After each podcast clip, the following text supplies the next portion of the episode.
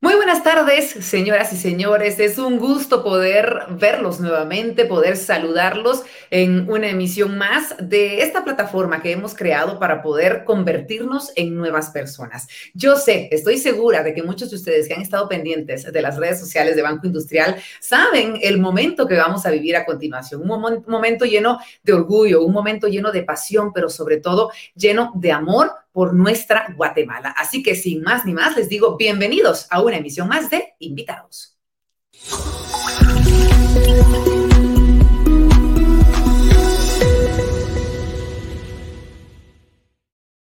Soy Verónica de León Regil y en nombre de Banco Industrial les doy las gracias porque siempre están presentes, porque siempre se apuntan a poder recibir toda esta información de valor, todas estas vivencias emocionantes que tenemos para compartir con ustedes a través de esta plataforma. Ya tenemos más de un año de poder llegar a tantos guatemaltecos que están no solamente dentro de nuestras fronteras, sino también nos han escrito de muchos otros lugares en diferentes partes del mundo y de eso se trata, de ir creciendo. Así que yo desde ya le digo, por favor, empiece a compartir esta transmisión para que sean cada vez mucho más los guatemaltecos o las personas que puedan contagiarse de esa buena energía, de esa buena vibra, de ese pensamiento positivo, de la buena disciplina, de esas características que deben permanecer y que deben triunfar en los guatemaltecos, guatemaltecos para que cada vez nuestra Guatemala sea un mejor país. Y quiero aprovechar este momento para darle la bienvenida a todos aquellos que se están conectando a través de esta transmisión especial. Como ustedes saben, Invitados es una plataforma creada por Banco Industrial con el objetivo de compartir contenido de valor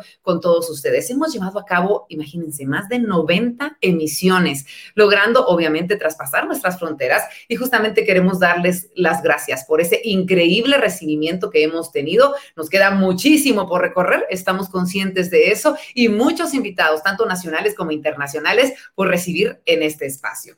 Estamos terminando el mes patrio, un mes en el que reconocemos obviamente la labor de esos grandes guatemaltecos que día a día con su granito de arena, con su trabajo, con su esfuerzo eh, que dan por nuestro país, hacen de nuestra Guatemala un país maravilloso, un país que da buenas noticias y esas buenas noticias se comparten. Así que hoy le decimos a todos esos guatemaltecos gracias por su esfuerzo y por su dedicación.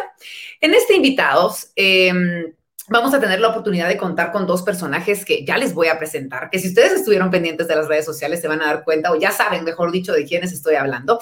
Pero como ustedes saben, en este espacio hemos tenido la oportunidad de conversar y aprender de la mano de grandes guatemaltecos que nos inspiran a continuar siempre y continuar con el pie derecho hacia adelante. La transmisión de hoy es aún más especial.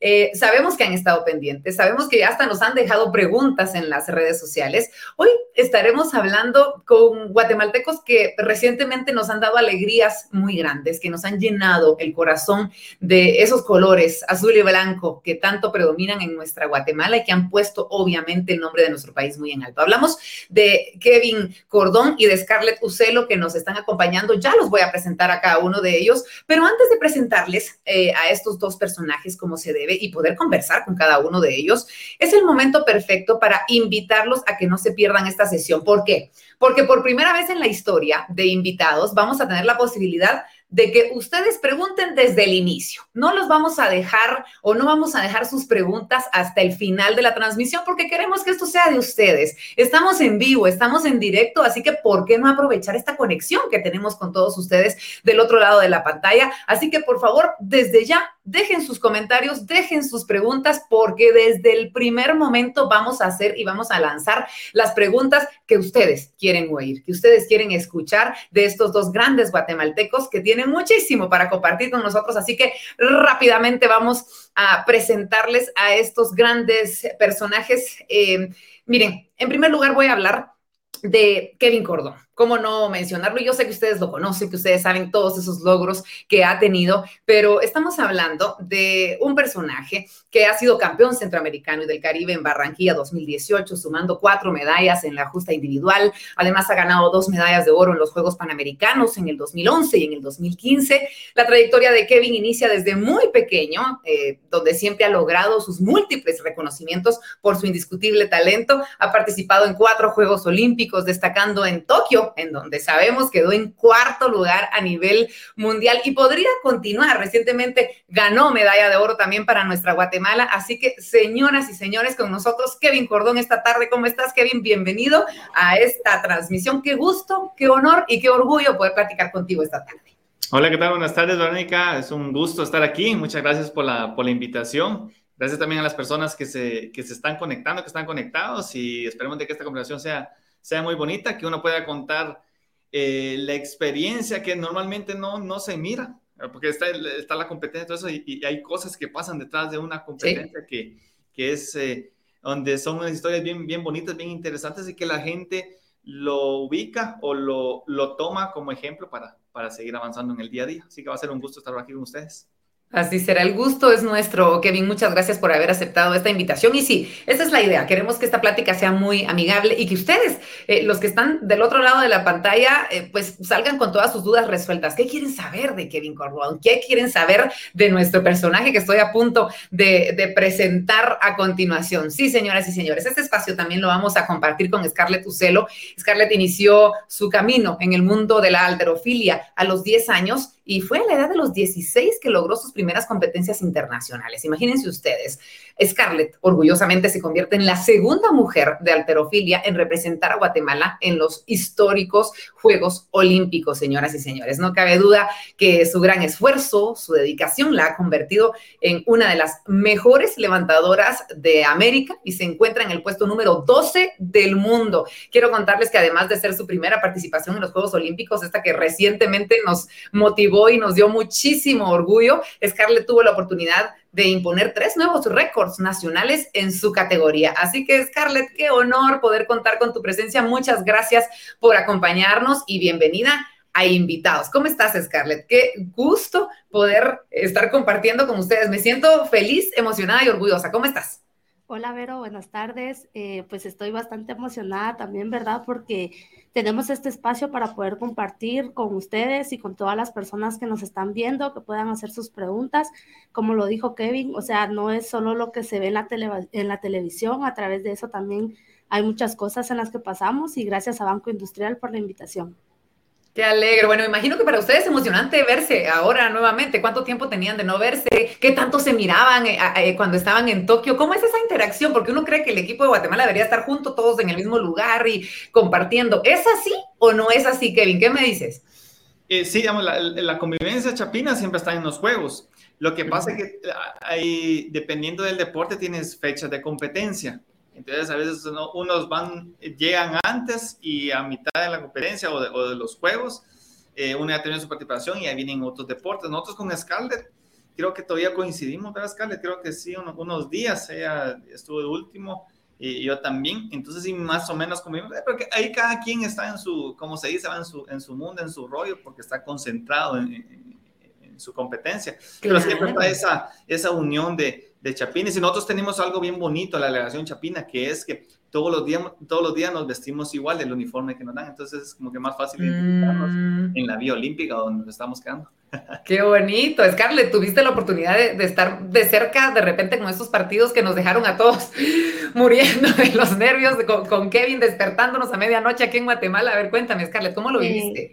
sí, pues yo creo que fue un poquito difícil, pues eh, los lugares donde uno entrenaba, competía, estaban bastante lejos, o sea, yo creo que donde entrenaba Kevin o donde yo entrenaba era como una hora y media de diferencia, eh, entonces era así como que muy difícil.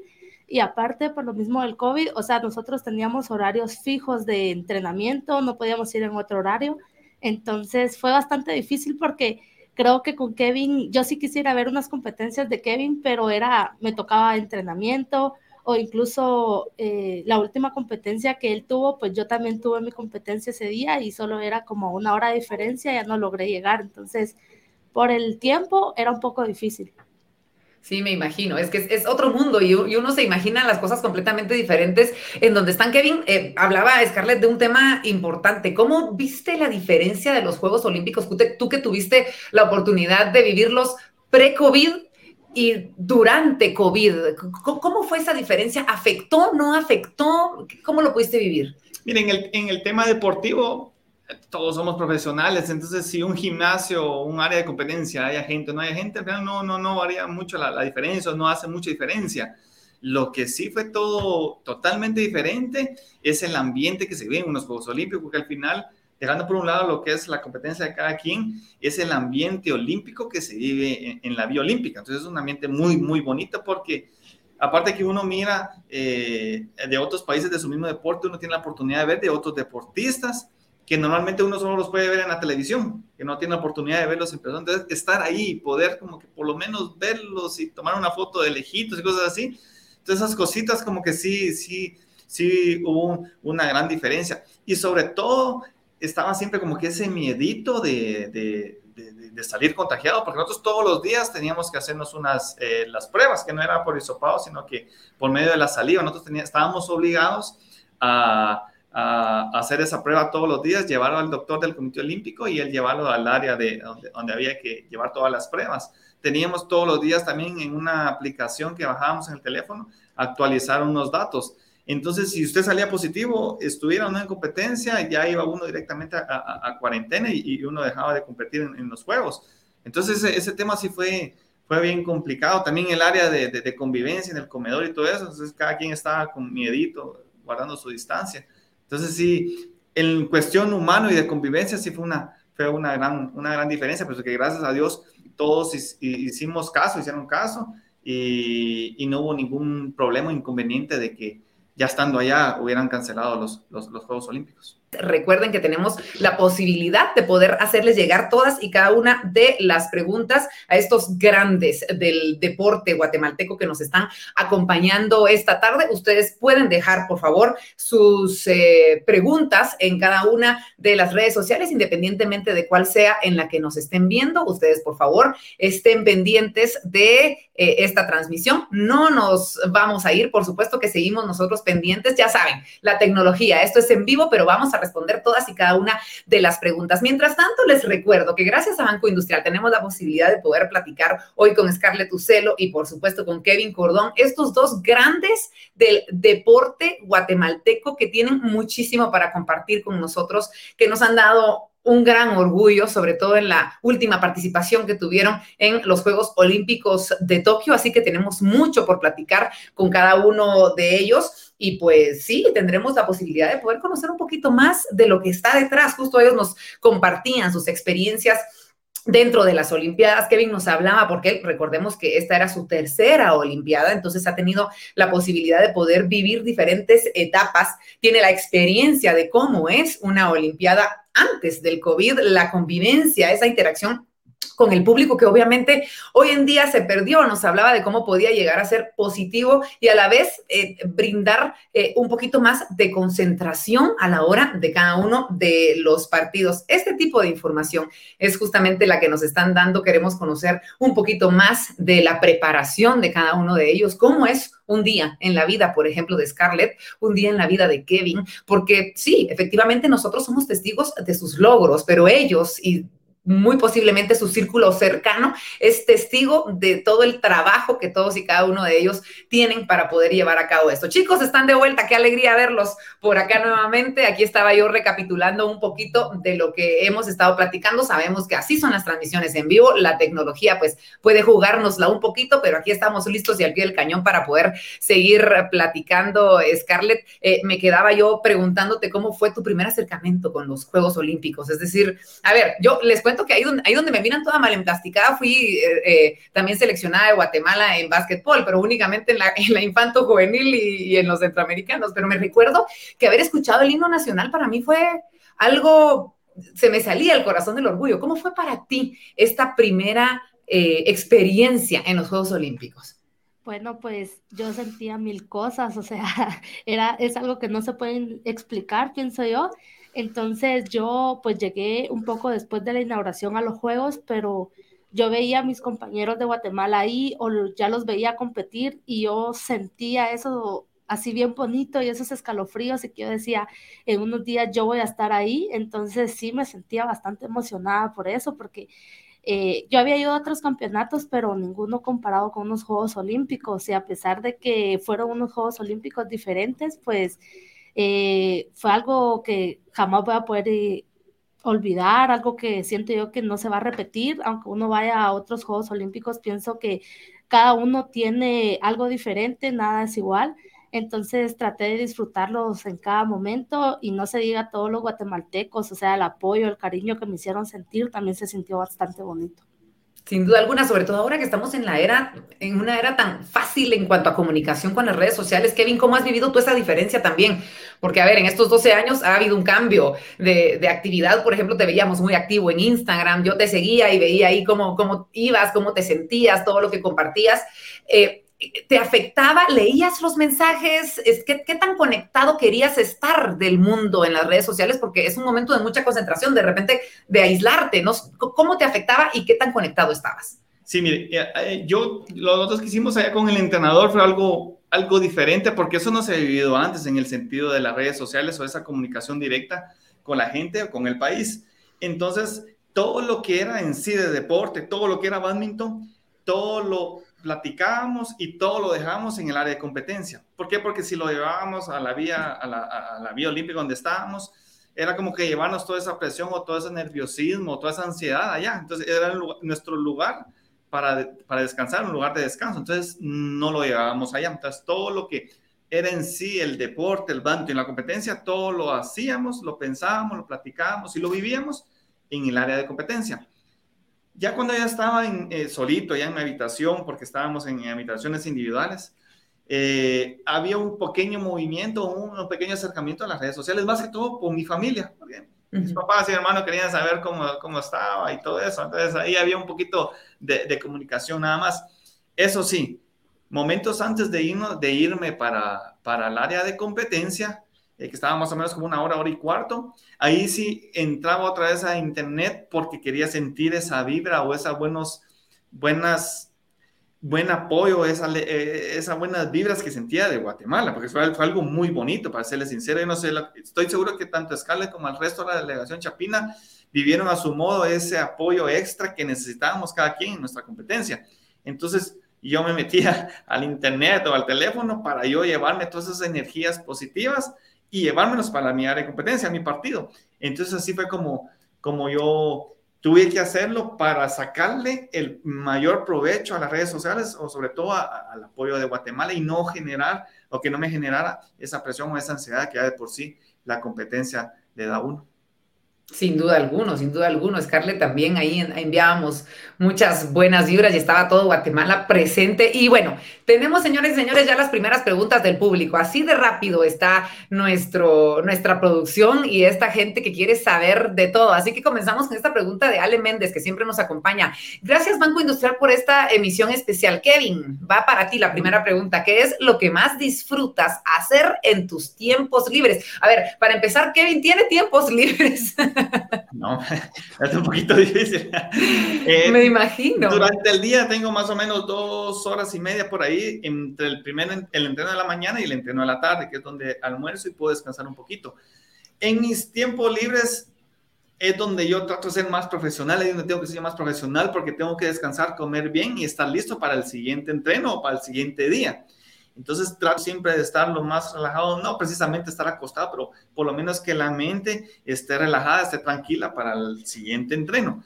Y ya cuando son fines de semana, el sábado, la tarde domingo, sí, yo soy de, de, salir a comer eh, y cada fin de mes eh, me dan la oportunidad de irme para, para la Unión, para mi pueblo, a poder visitar a, a, mis papás. Entonces, a comerte una quesadilla, porque no, Kevin. quesadilla. ¿Te, dan permiso de comer, de comer este tipo de cosas o, o tenés que comer pura proteína? ¿Cómo es eh, la dieta que, que tienes que llevar? Mire, en cuestión en sí de dieta es muy difícil, difícil en el sentido de que es, es, algo muy caro, es bien difícil de, de, poder llevar una dieta profesional para un deportista o para mi deporte.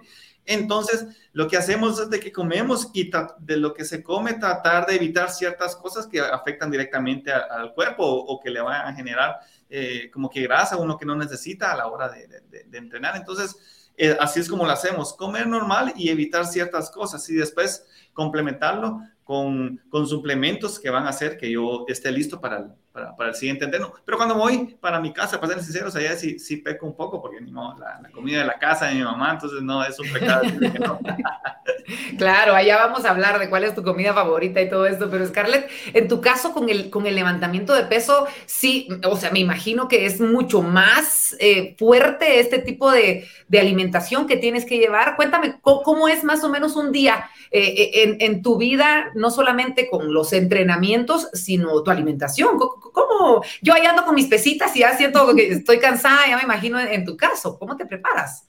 Eh, sí, pues siento que tal vez la alimentación, como dice Kevin, sí es un poquito difícil, pero siempre tratamos, por ejemplo, nosotros de agregar mucha proteína a las comidas, carbohidratos, eh, porque todo eso sí nos va a ayudar. Eh, creo que después de un entrenamiento creo que todo deportista termina que ya no quiere nada, solo quiere descansar y cosas así. Entonces, eh, agregar esto a los alimentos es de mucha importancia.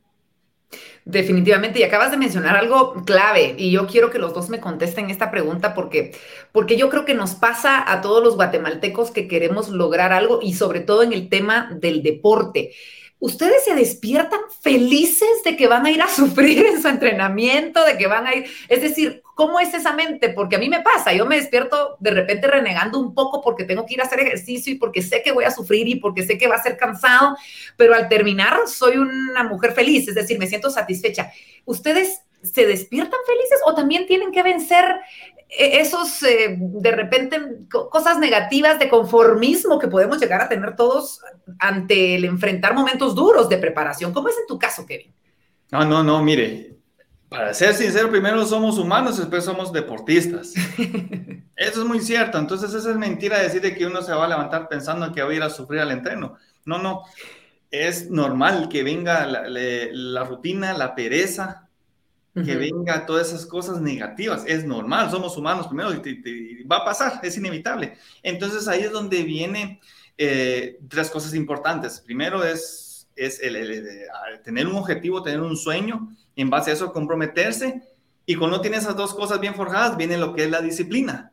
Entonces yo me puedo levantar un día y tengo mucha pereza, y, o decir, a través la rutina. Entonces ahí viene la disciplina y el compromiso que me hacen a mí disfrutar el momento, disfrutar el entreno. Entonces es, es, normal. Eso siempre eh, hay que tenerlo bien claro, que primero somos humanos y después somos, somos deportistas. Y como humanos tenemos sentimientos, sentimientos negativos, sentimientos positivos. Y hay que vivirlos y van a pasar. Entonces aquí lo importante es cómo se canalizan esos sentimientos negativos para poder uno volver a comprometerse en ese momento y tener la disciplina para seguir entrenando a conciencia todos los días.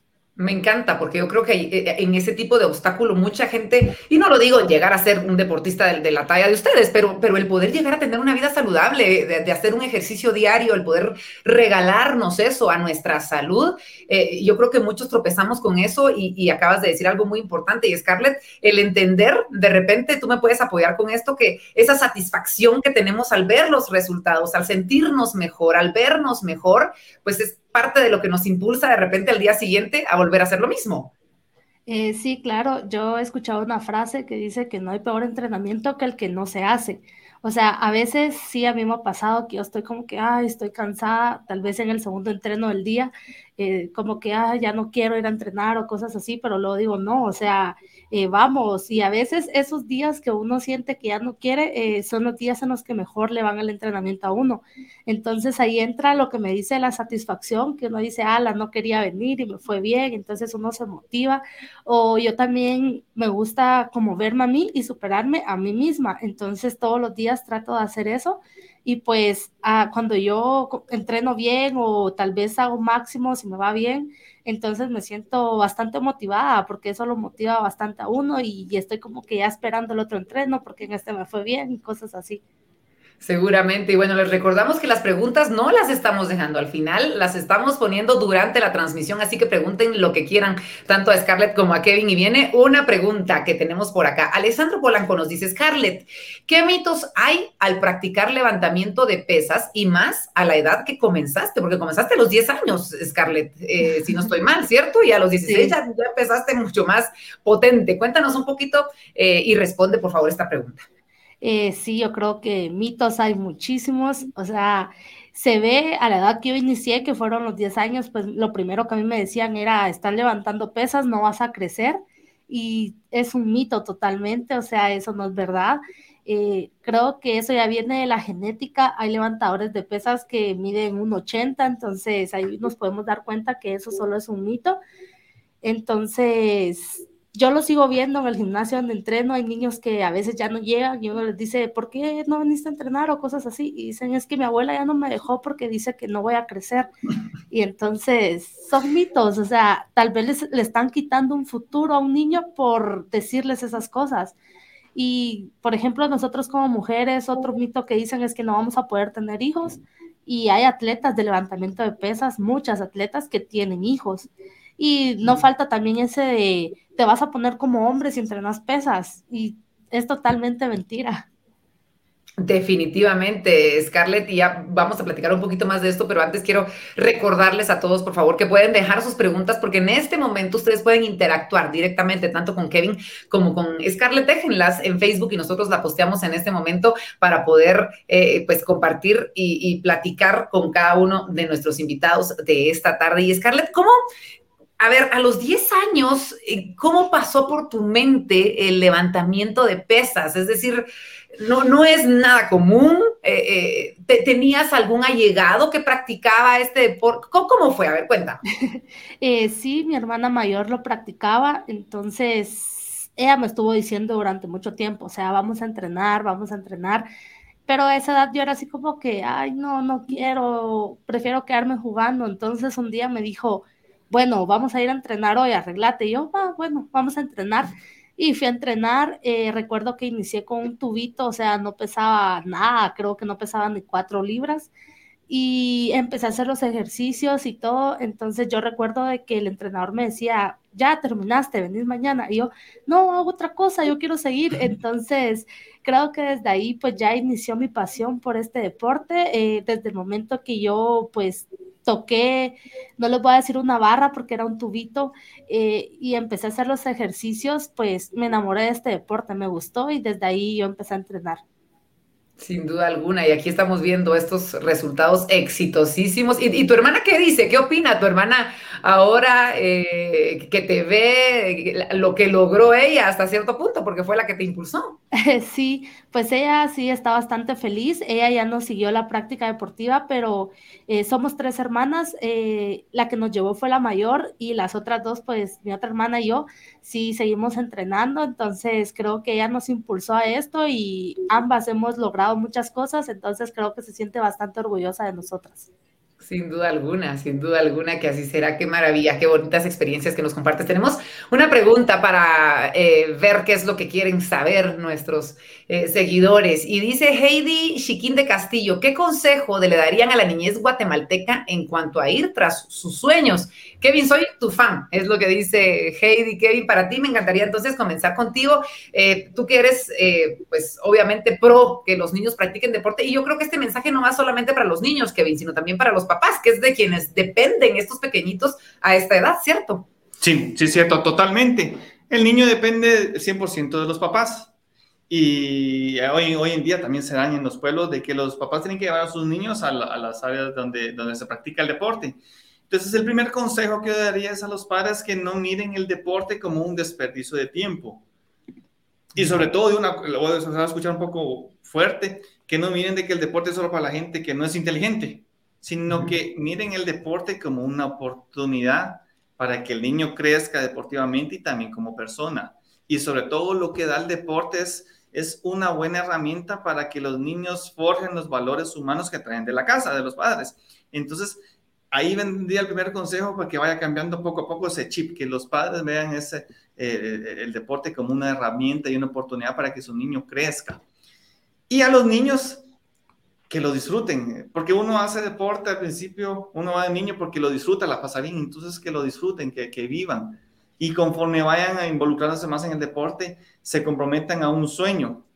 Y en base a ese sueño, ellos van a entrenar cada vez más a conciencia y sobre todo que lleven el estudio a, la mano. ¿Por qué? Porque el deporte y el estudio tienen que ir los dos conectados porque se necesita esas dos cosas para poder tener éxito, para tener, tener buenos resultados en el deporte. Entonces, que lo hagan de esa forma y, que lo, y sobre todo que lo hagan muy, muy, muy a conciencia eh, cada entrenamiento y que el día que tengan la oportunidad de poder representar al país en eventos importantes a nivel internacional, se van a dar cuenta, tanto el padre familiar como el niño, de que todo lo que han hecho y todo lo que han sacrificado eh, valieron la pena. Por supuesto, en tu caso, Scarlett, me imagino que a través de las redes sociales, también luego de toda la exposición que hubo eh, en, las diferentes competencias en las que te hemos seguido, se acercan pequeñitos a, verte. ¿Has visto este interés de repente? Porque, a ver, eh, de, repente vemos y Kevin jugó fútbol, aunque muchos tal vez no lo saben, pero empezó en el fútbol y vamos a platicar de esto. Pero son como deportes a los que asociamos a los pequeñitos, de repente que en el tenis, que en el fútbol, el básquetbol, pero se acercan niños interesados. ¿Cómo has visto eh, esa esa gana del niño guatemalteco en el levantamiento de pesas. Sí, claro que se acercan muchos niños, incluso desde el momento que yo clasifiqué, pues en el gimnasio de Jalapa empezaron a llegar muchos niños que querían entrenar, que cómo lo hacían, o niñas que entrenaban me decían de que cuando fueran grandes querían ser como yo, entonces yo les decía que entrenaran duro y que no pensaran en ser como yo, que pensaran en ser mejor que yo. Eh, y se siente bastante bonito porque me doy cuenta que soy una inspiración para muchos niños y pues trato de motivarlos cuando se acercan a mí para preguntarme cosas, pues yo los motivo, incluso hay padres de familia que cuando los llegan a traer me dicen eh, como cosas de que me piden consejos así, pero yo siento que el apoyo de la familia es lo más importante, entonces yo les digo que los apoyen. Eh, como les había mencionado, hay padres que a veces les quitan una oportunidad a sus hijos, por ejemplo, en mi deporte, con eso de que no van a crecer. Entonces yo les explico eso también, de que solo es un mito y que dejen entrenar a los niños si ellos quieren. Maravilloso. Tenemos más preguntas de la audiencia. Hay muchísimas felicitaciones que los invitamos a los dos desde ya a que ingresen luego a Facebook y vean ese cariño. Y dijeras tú, Kevin, se nutran de toda esa buena vibra que tienen los guatemaltecos para ustedes hoy. Pero hay muchas preguntas también que recordemos, hoy estamos haciendo durante todo el programa de invitados. Haga sus preguntas porque estamos lanzándolas así para que ustedes puedan interactuar directamente con nuestros invitados. Amanda Higueros nos dice, Kevin, felicitaciones. ¿Cuál ha sido el momento más emocionante de tu carrera y también el tuyo, Scarlett. Así que vamos a comenzar aquí con las damas. Scarlett, cuéntanos un poquito de, es, del momento más emocionante que has vivido. Eh, yo siento que había tenido muchos momentos emocionantes, pero creo que el mejor fue el de Juegos Olímpicos. Eh, yo iba enfocada en lo que quería, eh, creo que los objetivos los logré, o sea, los resultados se dieron y las sensaciones que yo tuve al estar en esa tarima de competencia, o sea, yo sentí muchas cosas, pero fueron cosas positivas y pues al terminar mi competencia, no se diga, cuando yo entré a redes sociales, creo que todo trataba de mí y pues creo que sí, eso me llenó. Y, y todo el mundo hablaba de ti, Scarlett, no solo los guatemaltecos. Sí, sí. Entonces creo que esta ha sido mi mejor competencia, mi momento más emocionante y ha sido un momento en el que yo disfruté. O sea, era una competencia, pero yo traté de botar todo ese estrés, todos esos nervios y dije, bueno, son mis primeros Juegos Olímpicos y los vamos a disfrutar. Entonces yo nunca vi a las personas que estaban compitiendo conmigo o cosas así. O sea, yo solo disfruté el momento, cada levantamiento, cada segundo. O sea, creo que fue la competencia en la que yo más he disfrutado. Seguramente. ¿Y el tuyo, Kevin, está ligado a, a un juego olímpico, a de repente lo que viviste en estos últimos momentos? Vivíamos contigo, gritábamos contigo, porque eres una persona muy apasionada, obviamente, y eso lo demuestras en tu juego y todos lo vivíamos de esa manera. Cuéntanos tu momento más emocionante. Em, dos, dos, momentos, el, el, el, deportivo y el humano. El deportivo, lógicamente, Juegos Olímpicos, fueron 23 años de, de, entrenamiento, 23 años de espera y pues que gracias a Dios se logró ese bonito resultado en Juegos Olímpicos. Y en el lado humano, en el lado personal, me voy al Juegos Centroamericanos de 2014 en Veracruz, México porque antes, en el 2013, yo sufrí una lesión muy fuerte en mi rodilla izquierda y a los días la muerte de mi hermano. Entonces, tuve que pasar muchas cosas bien difíciles. Entonces, que Dios y el badminton me dan la segunda oportunidad de hacer badminton y poder ir a unos juegos importantes como Centroamericanos del Caribe y, aún más ganar la medalla de oro, hicieron de que ese momento fuera, fuera muy especial, sobre todo por, por, todo lo que tuve que pasar todo ese año para poder estar otra vez eh, representando al país en un evento importante. Entonces, serían esos dos momentos bonitos e importantes en mi carrera deportiva. Seguramente, seguramente están llenos de emociones, también de momentos que no han sido de repente tan buenos, pero que a la larga se convierten en combustible para poder ustedes seguir luchando por esos sueños que están alcanzando y que han alcanzado. Más preguntas de toda la gente que nos está sintonizando. Marcel Barrascut nos dice, ¿qué hábito es el que te llevó a competir en las Olimpiadas? Y va la pregunta para ambos. Comenzamos contigo, Scarlett. Eh, sí, yo creo que pues fue la perseverancia, jamás darme por vencida. Eh, a todo lo que a mí me pasaba, pues yo le veía el lado positivo, yo decía, bueno, vamos, o a veces eh, miraba a otras personas y yo decía, bueno, si ellas pueden, ¿por qué yo no voy a poder? Entonces yo trabajé duro, fui, fui la última en clasificar a Juegos Olímpicos de Guatemala y también de levantamiento de pesas, pero yo no me di por vencida, a pesar de que yo no estaba clasificada aún, yo seguía entrenando duro, nunca bajé la guardia, entonces el momento que a mí me dijeron, bueno, usted está clasificada, yo dije, sí, estoy preparada para ir porque yo estaba entrenando duro, entonces yo creo que toda esa disciplina, esa perseverancia que yo tuve, pues se dieron los resultados bien y pues también se me dio la oportunidad de ir a unos Juegos Olímpicos. En tu caso, Kevin, hablando pues obviamente de hábitos, pero también de sacrificios que seguramente se tienen que, que, hacer, sobre todo empezando tan jóvenes ustedes. Eh, platiquemos un poquito de esas, de, esas dos cosas, contestando la pregunta y hablando de, los sacrificios que se hacen para poder lograr esos hábitos y cumplirlos con disciplina.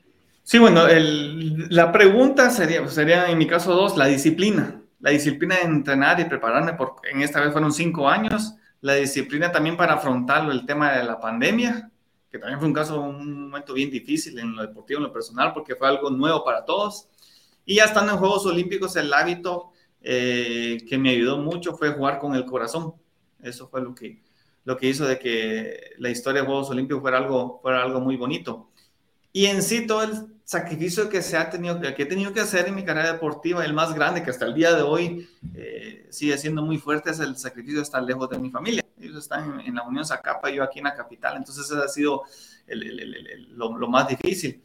Y al final no es tanto un sacrificio lo que tiene que hacer uno como deportista, es el estilo de vida que uno tiene que optar o acostumbrarse para uno poder cumplir sus sueños o para uno poder entrenar bien. Entonces, esas son las cosas que, que, se ha tenido que hacer. Y, en la, en, y a lo largo de la, de, la carrera deportiva hay que tener algo bien claro, eh, que, con el tiempo me costó a mí eh, eh, ver la diferencia en lo que, es, lo que es un sacrificio y lo que es una responsabilidad.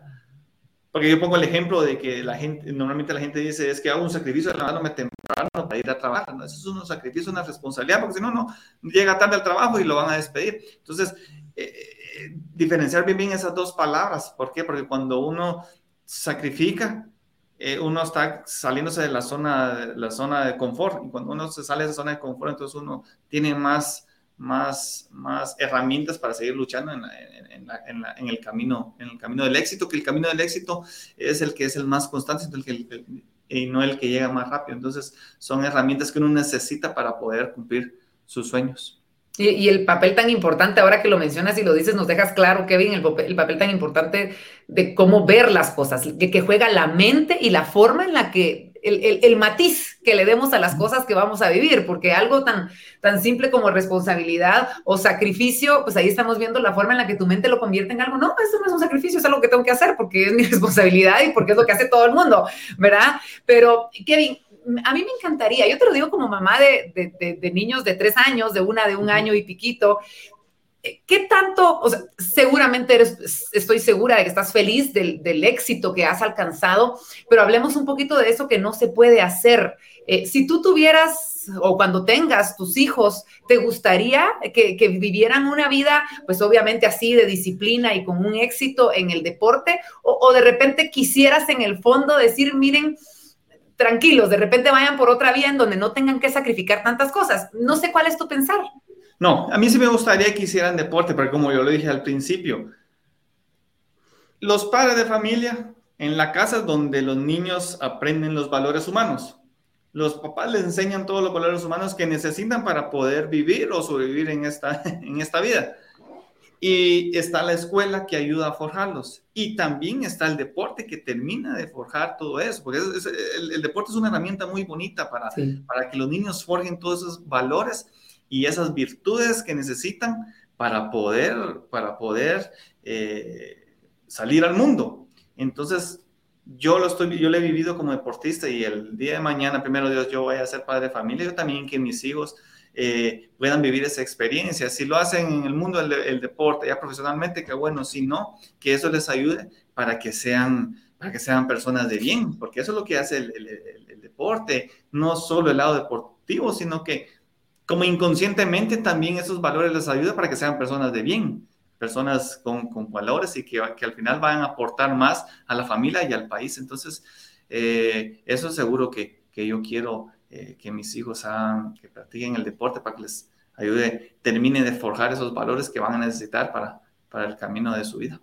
Y seguramente teniendo semejante ejemplo es, es, lo que van a hacer. Y, y, en tu caso, Scarlett, hablando de, de, lo que dice Kevin, sin dejar de mencionar que, que, los aleja de este mundo tan confuso que puede ser para, para un niño, para un adolescente con tantas influencias negativas, el deporte se convierte obviamente en un, en un enfoque que los puede o, o los aleja, mejor dicho, de, de, esos temores que tenemos todos los padres que puedan llegar a caer nuestros pequeños. ¿Tú piensas lo mismo? Eh, sí, claro que sí. Eh, creo que el deporte pues nos enseña muchas cosas y es algo muy positivo para nuestras vidas. Eh, pues en un futuro yo cuando tenga hijos sí quiero que practiquen algún deporte, no especialmente el mío porque todas las personas tienen diferentes gustos, entonces eh, yo sí quiero que practiquen el deporte que les guste y yo los voy a apoyar en eso.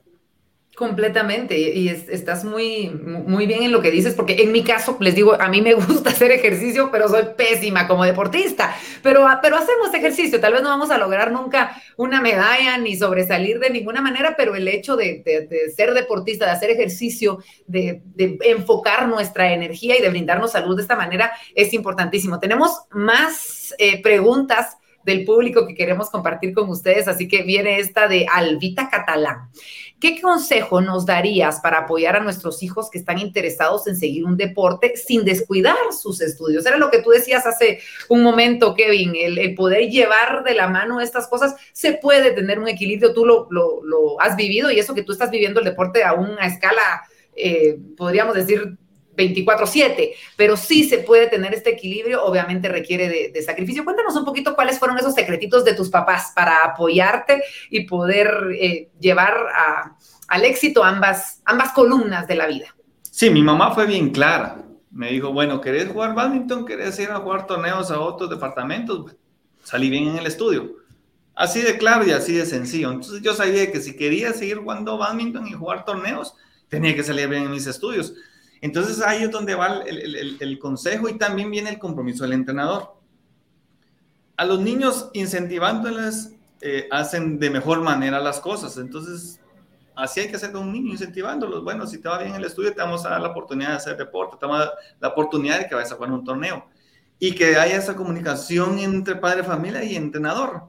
Porque el entrenador también puede comprometer al niño e incentivarlo, decirle, bueno, hasta que no me salgas bien en el estudio, no te voy a dejar entrenar eh, tal día, cosas así. Entonces el niño así actúa, así trabaja. Entonces al final no es como que lo mire con forma de amenaza, sino con forma de incentivo a saber de que si yo salgo en el estudio, me voy a ganar esta recompensa de poder hacer lo que me gusta, es que hacer deporte.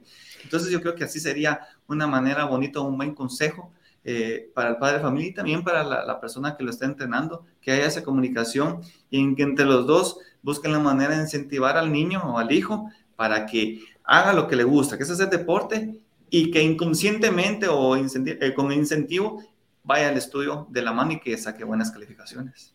Ahora, ¿qué pasa, Scarlett, si es al revés el asunto? Si tenemos a un niño que lo último que quiere es hacer ejercicio, pero queremos que, que, haga o que practique algún deporte, que, tú que, eres tan joven y que seguramente tienes a, personas muy jóvenes a tu alrededor, ¿qué crees tú que podría funcionarle a un padre de familia que quiere involucrar a su hijo en lo que sea, pero que haga algo de deporte? Eh, sí, pues yo pienso que a esa edad tal vez no es mucho como de exigencia en algún deporte, sino agarrarlo como un medio de juego, o sea, hagamos esto, juguemos esto y ponerlos como que practiquen, a que practiquen deporte, pero jugando, o sea, que ellos piensen que están jugando, entonces ellos se van a motivar y van a decir, ah, yo quiero ir a jugar otra vez y quiero ir a jugar Incluso, pues cuando se inicia en mi deporte con los niños, así es, es como un juego. O sea, agarren estos disquitos y los levantan así, jugando y cosas así. Entonces, yo pienso que a través del juego se les puede poner a los niños a hacer algún tipo de deporte y ellos van a pensar que están jugando. Claro, claro, interesante herramienta para que puedan distraerse y le vayan agarrando de esta manera el curso, el gusto al deporte. Kevin, hablando de, niñez y de estos primeros años, eh, pues tú estabas jugando fútbol eh, y creería yo que es un, es un deporte que aman mucho los niños, sobre todo los, hombres. Eh, ¿Cómo es que dejas tú un deporte que seguramente te traía muchos amigos, porque yo lo he vivido con sobrinos que quieren solo jugar fútbol y los deportes individuales de repente no les llama tanto la atención porque no hay eh, tanto compartir tal vez o tanto juego con, pequeños. ¿Cómo es que tú logras dar ese cambio y, e irte a un deporte que además ahora, gracias a ti, es conocido por las nuevas generaciones y muchos niños quieren jugar badminton y es maravilloso, pero en aquel, en aquel entonces, ¿cómo logras cambiar ese chip? Sí, todo, normalmente todo niño lo que quiere hacer es ser futbolista. Primero futbolista y después quieren ser bomberos, todo ese tipo de cosas. Futbolista normalmente el niño quiere ser. Eh, y me pasó lo que estaba diciendo Scarlett ahorita. Cuando a mí, yo entro al gimnasio ahí de mi pueblo y miro el badminton, lo vi como una gran diversión porque es muy curioso agarrar una raqueta y ver una cosita que vuela. Entonces es mucha diversión para un niño. Y gracias a Dios a mí en el momento se me empezó a facilitar un poco, porque eh, al principio el badminton cuesta un poco pegarle, por toda esa cosa de la, raqueta, y bueno, entonces no, no, es tan fácil de pegarle al principio, entonces a mí se me facilitó un poco, entonces por estarle pegando más seguido, me está divirtiendo más. Entonces ya después ya viene el entrenador de mi pueblo y en el buen sentido de la palabra, empieza a lavar la cabeza diciéndome que si seguía entrenando, yo iba a poder jugar torneos en otros pueblitos, que iba a poder venir a la capital, a conocer la capital, y que si seguía entrenando más, me iba a poder subir un avión y me iba a ir a otro país a jugar, y bueno, todas esas cosas bonitas que en mi mente yo ya me hacía subirse a un avión, entonces todas estas cositas, por eso yo mencioné hace momento lo de incentivar a un niño, pues por eso, es, es abrirle la cabeza, abrirle el mundo, esas cositas se hicieron de que pues, prácticamente empezar a dejar la pelota de fútbol por un lado y, y agarrar la raqueta. Y miren, 23 años después yo todavía sigo enamorado de la raqueta. Seguramente, seguramente. Yo en algún momento jugué un poquito de badminton. Mi abuelita jugaba, te cuento, Kevin, y, y me gustaba pegarle ahí al gallito y todo lo demás, pero, pero sí, jamás eh, eh, evolucioné de esa manera. Eh, tenemos una pregunta más para compartir con todos ustedes. vamos a ponerla en pantalla. Valerie Stefani nos dice, felicidades, Kevin y Scarlett, inspiración para la población guatemalteca. Así es, lo comparto contigo, Valerie. ¿Cuál fue su inspiración? Inspiración para comenzar en su deporte disciplina. Eh, Scarlett, tú nos compartías pues un poquito eh, que, había sido tu hermana, pero de repente dejando de lado el ejemplo o la motivación que ella te dio eh, para seguir adelante y para seguir logrando tus metas, ¿qué era lo que veías? ¿En qué pensabas cada mañana levantarte y, y hacer tu mayor esfuerzo para entrenar? Bueno, pues en un inicio fue como les digo, yo el primer entreno que tuve, pues quería seguir y seguir. Entonces, cuando yo me fui ese día para mi casa, ya quería que fuera el otro día para entrenar. Entonces era eso que a mí me gustaba, practicar el deporte y cada día quería ir. Luego vino mi primera competencia nacional, que fueron unos juegos escolares y yo gané medalla de oro. Entonces esa medalla me motivó, yo llegué a mi casa enseñándoselo a toda mi familia, recuerdo que me la llevé para el colegio, la fui a enseñar, entonces creo que esas cositas a uno lo van motivando, ya luego empecé a salir. Eh, o sea, a otras competencias nacionales, logré ganar mejor levantadora, luego mi primera competencia internacional, entonces yo fui viendo y, y pues me fui poniendo metas. Entonces, eh, uno tiene bien claras esas metas que tiene para, entonces cuando uno siente que no quiere entrenar o cosas así, viene eso de que no, yo quiero lograr esto, entonces necesito entrenar para lograrlo y cosas así. Entonces son, uno se va poniendo metas y cosas que le van pasando lo van motivando y así. Definitivamente es importante poder hacer analogías. A mí me encantan este tipo de pláticas porque si bien es cierto estamos hablando de deporte, estamos hablando de este tipo de disciplina, pero lo podemos aplicar a todo. Y yo creo que este tipo de mensajes que ustedes nos están dando es para aplicar a cualquier cosa que nos esté pasando, a cualquier emprendimiento incluso, a cualquier tipo de disciplina que esté fallando en nuestra vida a la hora de poder llevar a cabo eh, cada una de las misiones que tenemos como seres humanos. Así que es importante poder conocer todo lo que está detrás de la mente de ustedes que han tenido eh, la posibilidad de enfrentar, creería yo, a sus mayores temores, a momentos duros en los que tienen que sacar adelante mente, cuerpo, alma, corazón, como tú muy bien lo dices, Kevin. Y yo quisiera platicar un poquito de esa emotividad que tú tienes, Kevin, porque te hemos visto así como feliz, también un poco molesto, o sea, eres una persona temperamental en buen sentido, ¿verdad? Y, lo, y lo hemos visto. ¿Y cómo lo manejas? ¿Ha sido eso? Em, algo que, has tenido que trabajar o que al, contrario, lo has sabido aprovechar o sientes tú que es algo fuerte a la hora de, hacer tu, ejercicio? Porque a nosotros nos encanta y nos encanta ver esa emotividad y a la hora tú de, jugarlo lo has aprovechado. Sí, mire, a lo largo de la experiencia de, de torneos y todo eso, de que con la experiencia viene la madurez. Y con el tiempo me di cuenta de que hay que, hay que vivir las emociones. Eh, como yo dije al principio, primero somos humanos, hay que vivir las emociones. Y uno tenía como que inconscientemente o inocentemente el error de que solo pensar en lo positivo y solo vivir lo positivo y lo alegre y todo eso. Y no, no, no. También el mundo hoy en día está más para, vivimos más cosas negativas que cosas positivas. Entonces, no es que la tengamos que evitar, sino que vivirlas. Aquí el secreto es cómo canalizar todas esas cosas negativas. Entonces eso fue lo que yo aprendí eh, con el tiempo, con, con, las derrotas y todo eso. Y, y, eso es por eso es que hoy en día es vivo desde, otra, desde otro punto de vista cada vez que juego, cada vez que compito. Vivir todas las emociones porque hay, hay que vivirlas. Y por eso es que en Juegos Olímpicos hay una diferencia de, de, de cómo yo juego. ¿Por qué? Porque empecé yo a, a vivir todo eso. Antes yo no, no quería pensar de no tener nervios, no quería tener presión y, siempre van a estar ahí porque somos humanos.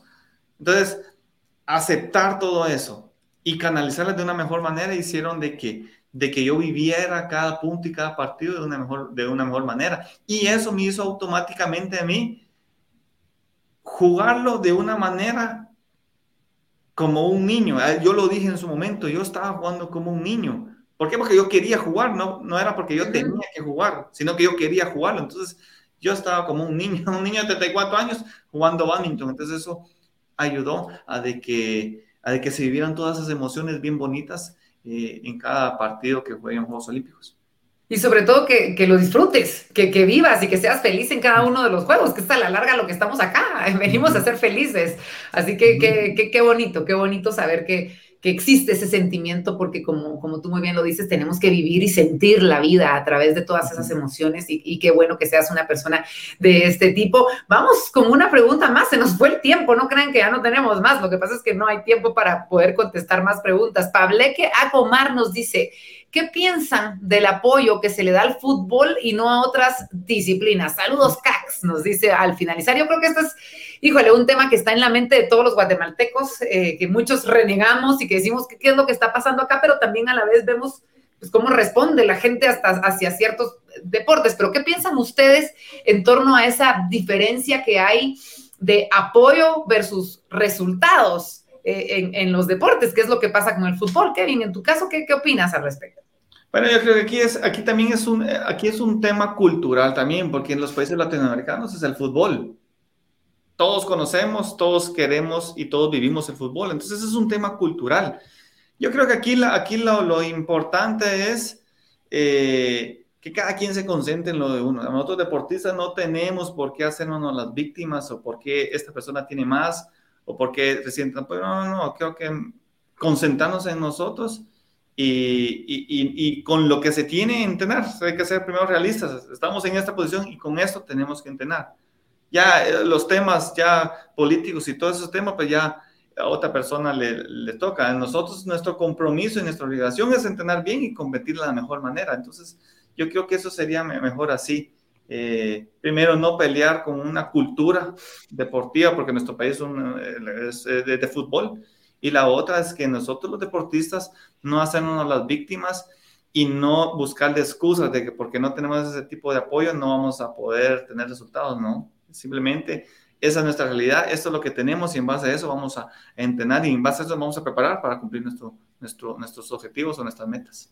Me encanta y en definitiva los resultados que, ustedes dan debido a ese pensamiento que tienen, eh, pues obviamente van labrando un camino para futuros eh, deportistas que van a tener mucho más apoyo. Scarlett, ¿has visto un cambio luego del excelente desempeño que tuviste en Tokio? Me imagino que, que se han abierto más puertas para los guatemaltecos en, en, esta, en esta disciplina. ¿Cómo has visto tu regresar en torno al apoyo que se le da a la alterofilia? Eh, sí, claro. Por ejemplo, yo soy de Jalapa, entonces en mi departamento sí se ha notado como que antes era eh, levantamiento de pesas, a pesar de que en Jalapa el levantamiento de pesas es el que le da la mayor cantidad de medallas eh, a nivel nacional. Entonces creo que ahora pues sí, ya han empezado a ver un poco más, eh, a ver, porque nuestro gimnasio no está en tan buenas condiciones, entonces han comenzado como a ver eso y pues siento que sí han ido viendo en qué se puede apoyar a los niños o cosas así. Y ya no es un deporte como que yo no sabía que existía, sino que ahora ya es más conocido por las personas. Sin duda alguna, y eso me, da a mí muchísimo gusto porque pues estamos aprovechando esa buena influencia en redes que ustedes tienen para llegar y transmitir un muy buen mensaje a las futuras generaciones, que es lo que queremos los padres de familia que tengan influencias como ustedes. Así que ya para finalizar, porque se nos ha terminado el tiempo, así de rápido fue esta charla, Kevin, quiero dejarte este espacio para que des ese mensaje a grandes, a medianos, a chiquitos que te están viendo eh, en torno a cumplir nuestras metas, a tener esa disciplina, a levantarnos todos los días como tú lo haces con esa misión de, de hacer las cosas bien, independientemente de si son deportistas o si quieren enfocarlo en algún otro propósito en su vida. Sí, bueno, lo que quería es primero agradecerles, eh, primero que se hayan conectado, también agradecerles eh, todo el apoyo que me han dado en toda mi carrera deportiva. Y decirles de que, de que el camino del éxito es, es, es, es difícil, es muy difícil, la, el camino es fuerte. Y cuando ustedes están viendo que las cosas están difíciles es porque van con el camino correcto. Ese es el camino correcto. El camino fácil no, no, no, no lleva a algo bueno, porque bueno, todas las personas fueran exitosas, todos pueden cumplir sus sueños. Entonces, si están viendo que lo que están haciendo se les está poniendo difícil, complicado, es porque van por el buen camino. Que sean buenas personas, que tengan esa, que tengamos esa, esa buena costumbre de ser personas felices, personas de querer ayudar, porque eso nos va a crear un entorno más bonito, más agradable. Yo sé que las, las condiciones hoy en día están bien difíciles, el mundo hoy en día está más para cosas negativas y para pensar y para renegar, pero nosotros tenemos la, la gran opción de, de, de, de, ser felices, de poder hacer así. Y también decirles de que en el, en, en, el, en el camino de, cumplir estos sueños hay dos caminos, eh, de hacernos las víctimas o luchar, y que agarremos el camino de luchar para que eso nos vaya a hacer llegar a, a, cumplir nuestros, nuestros sueños. Qué bonito mensaje, gracias Kevin. Scarlett, es tuyo el espacio porque mucha gente quiere escuchar también eh, esa motivación que tú tienes para todos ellos. Sí, claro, yo los quiero motivar, eh, tal vez no solo en lo deportivo, sino que en todo lo que quieran lograr en la vida de que si quieren hacer algo que, pues bueno, háganlo. Y la gente siempre va a hablar, como les digo, cuando yo empezaba a practicar el deporte me decían que no iba a crecer o cosas así, pero yo no puse atención a esas cosas, entonces, eh, pues sí, el camino va a ser difícil, pero si un camino se nos tapa o se nos pone un obstáculo, pues pasar ese obstáculo o buscar otro camino, pero jamás darnos por vencidos cuando la meta, pues uno tiene bien clara, la meta no va a importar eh, si hay apoyo, no hay apoyo, eh, o qué está pasando, o sea, uno va a luchar para eso y para seguir adelante y llegar a esa meta, entonces pues no nos demos por vencidos nunca. Cuando queramos lograr algo, hay que hacerlo y hay que hacerlo hasta lograrlo. Excelente, Scarlett. Muchas gracias. Kevin, Scarlett, en nombre de Corporación Banco Industrial, les doy las gracias por haber aceptado y por habernos dado estos minutos de su tiempo para haber compartido tantas cosas lindas, enseñanzas. Insisto, somos diferentes luego de haberlos escuchado este día. Así que, Kevin, muchas gracias. Muchas gracias. Buenas tardes. Buenas tardes y ahí te estaremos siguiendo en redes sociales, al igual que a ti, Scarlett. Muchas gracias por haber aceptado esta invitación y gracias por habernos acompañado esta tarde. Sí, muchas gracias. Feliz tarde.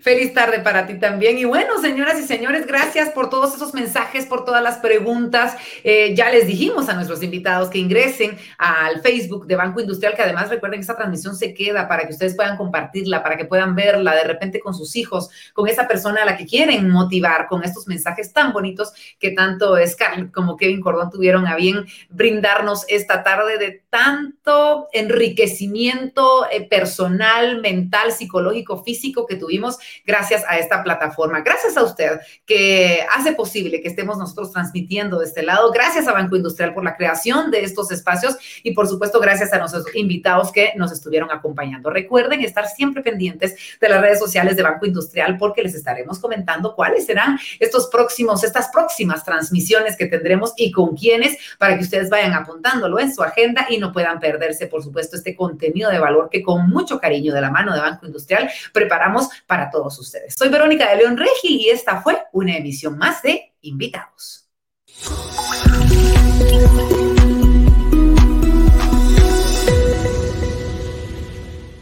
Banco Industrial, siempre de tu lado, siempre hacia adelante.